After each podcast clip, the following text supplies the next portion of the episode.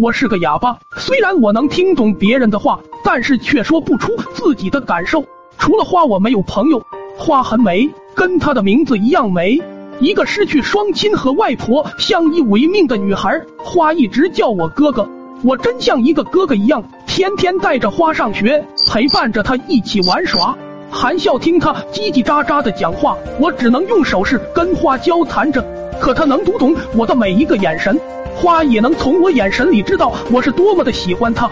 匆匆数十载一晃而过，我和花考上了同一所大学。年迈的外婆支撑不起她的学费，我便瞒着母亲放弃了学业，拼命的挣钱，然后源源不断的寄钱给她。花生日那天，我买了她最爱吃的草莓蛋糕，我想给她一个惊喜。远远的看到她身边围绕着一群俊男靓女，花依然那么的美丽出众。有个高大帅气的男生非常绅士的为她拧开瓶盖，花巧笑嫣然的接过，一股从未有过的自卑感蔓延我全身。我悄然离去，从此我就再也没有去过花的学校。花毕业了，找了一份非常不错的工作。花主动找到了我，对我说：“哥哥，我要嫁给你。”我像一只受惊的兔子一样逃掉了，再也不肯见他。无论他怎么哀求，你以为我是同情你吗？是想报答你吗？不是的，我从上学时就爱上了你。花在门外静静的等着我的回应，我依然沉默着。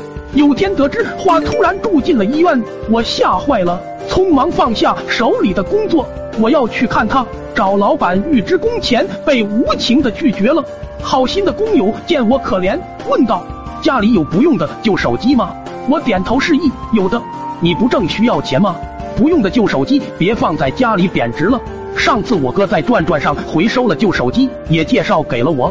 我那台苹果叉多放了几天，就比我哥少卖了三四百，贬值速度非常快。幸好我在转转 APP 卖掉了，赚回了三千多，不然就亏大了。你也赶紧去看看吧，换了钱就能解你燃眉之急。来到医院，医生对我说，他喉咙里长了一个瘤子，虽然切除了，却破坏了声带，可能以后再也讲不了话了。在病床上，花泪眼婆娑的注视着我，手不停的比划，我含泪点头。于是我们结婚了。没有人听到我们讲过一句话，我们总是用手、用笔、用眼神交谈着，分享着我们心中的喜悦和悲伤。我们成了相恋男女羡慕的对象，人们都说这是一对多么幸福的哑夫妻啊！不幸的是，爱情也阻挡不了死神的降临，一场无情的车祸。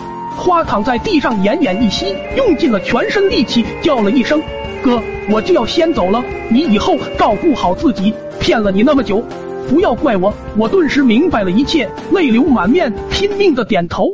寒风还在飞扬，刺的眼睛生疼。我对着眼前的朦胧呆了。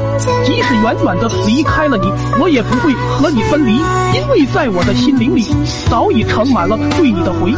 那困倦温柔的嘴唇和眼睛。将会尽情的折磨我的记忆，才知道有一种伤，疼在离别时。